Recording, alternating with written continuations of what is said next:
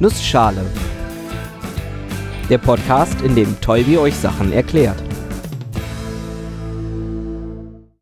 Guten Morgen und willkommen zu einer neuen Episode des Nussschale Podcasts. Heute erkläre ich euch ein bisschen was über Computernetzwerke. Und weil die Zeit knapp ist, mache ich das in einer Nussschale. Beate hat sich über die Webseite das Thema PC-Netzwerke gewünscht, insbesondere unter den Aspekten Bestandteile und Verwaltung. Die Verwaltung von PC-Netzwerken ist eine Aufgabe, der ich mich nicht gewachsen fühle.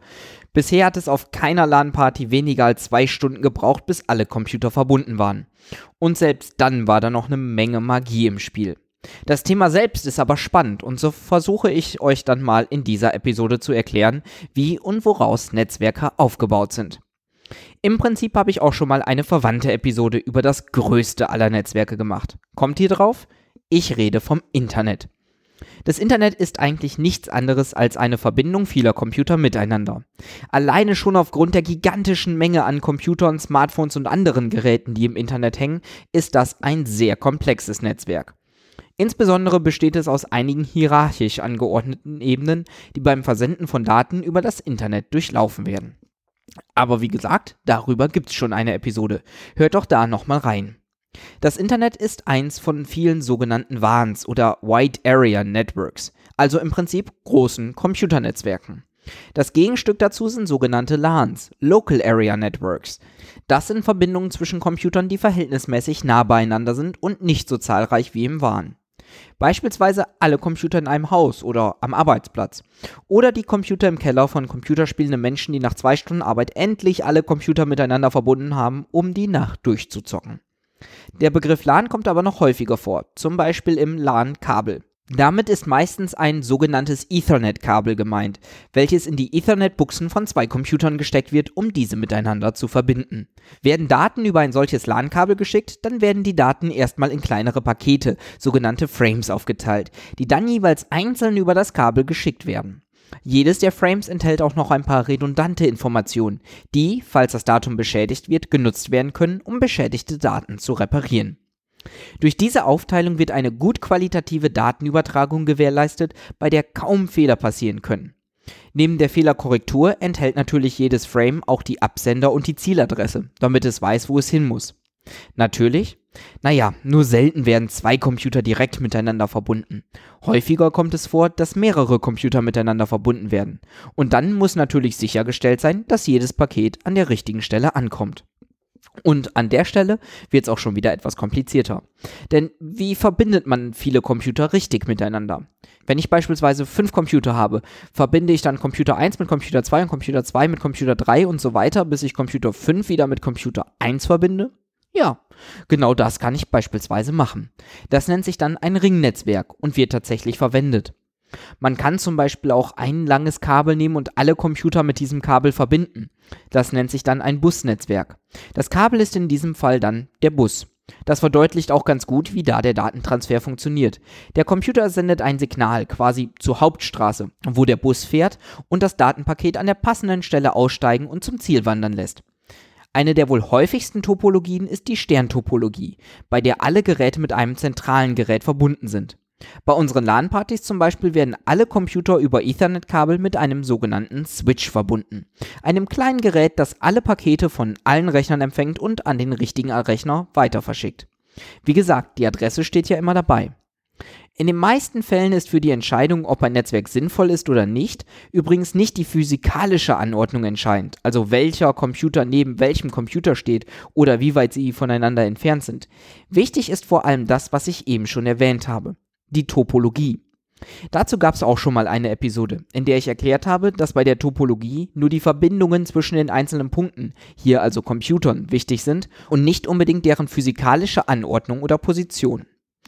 Wichtig ist allerdings auch, welche Rolle die Computer im Netzwerk übernehmen. Gerade in Heimnetzwerken spricht man oft von Peer-to-Peer-Netzwerken, bei denen alle Computer mehr oder weniger die gleiche Rolle, die gleichen Fähigkeiten haben. Das Gegenmodell dazu ist das Client-Server-Modell, was man zum Beispiel auf der Arbeit findet. Da gibt es einen Computer, den Server, auf dem alle Daten bereitstehen, auf dem die E-Mails ankommen und der die Benutzerkontrolle ausführt. Die Maschine, an der man letztendlich sitzt, ist der Client, der einfach Daten von diesem Rechner abfragt. Es ist schon ein wenig her, dass ich von LAN sprach. Es gibt noch eine andere recht bekannte Abkürzung, die das Wort LAN beinhaltet. WLAN, Wireless LAN. Also ein lokales Netzwerk, das aber kabellos ist. Im Prinzip genau das gleiche wie ein LAN, nur dass man kein Kabel mehr benötigt. Gerade im englischsprachigen Raum wird dann auch oft von Wi-Fi gesprochen. Das ist allerdings keine Abkürzung, es klingt einfach nur nett. Eine der Sachen, die oft verwechselt wird, ist der Unterschied zwischen Wi-Fi bzw. WLAN und dem Internet. Das Internet ist das gewaltige Computernetzwerk, das uns Zugang zu unseren Lieblingswebseiten, zu E-Mail und Kommunikation bietet. WLAN ist nur die Technologie, mit der wir uns mit dem Internet verbinden.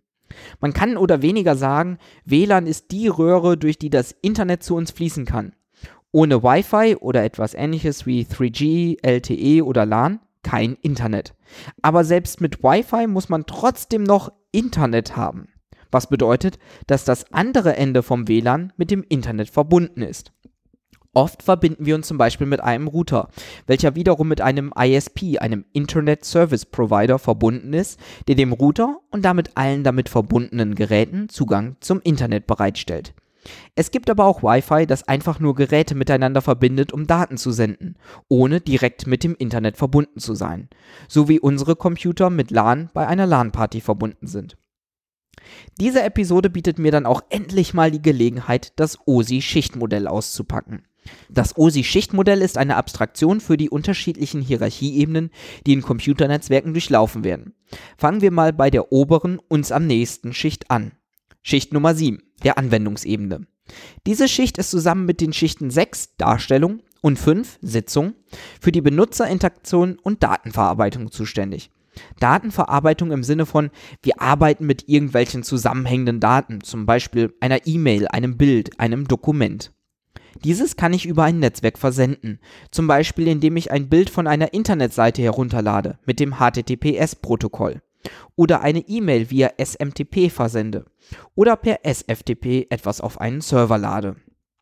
Immer wenn ich sowas mache, passiert es aber nicht automatisch. Das Bild geht bei mir raus und kommt woanders an. Nein, es muss auch noch die unteren Ebenen durchlaufen.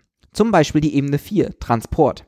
Hier werden die Daten erst einmal in kleinere Einheiten verteilt, bevor sie dann in Ebene 3 noch weiter abstrahiert werden und in sogenannte Pakete gesteckt werden.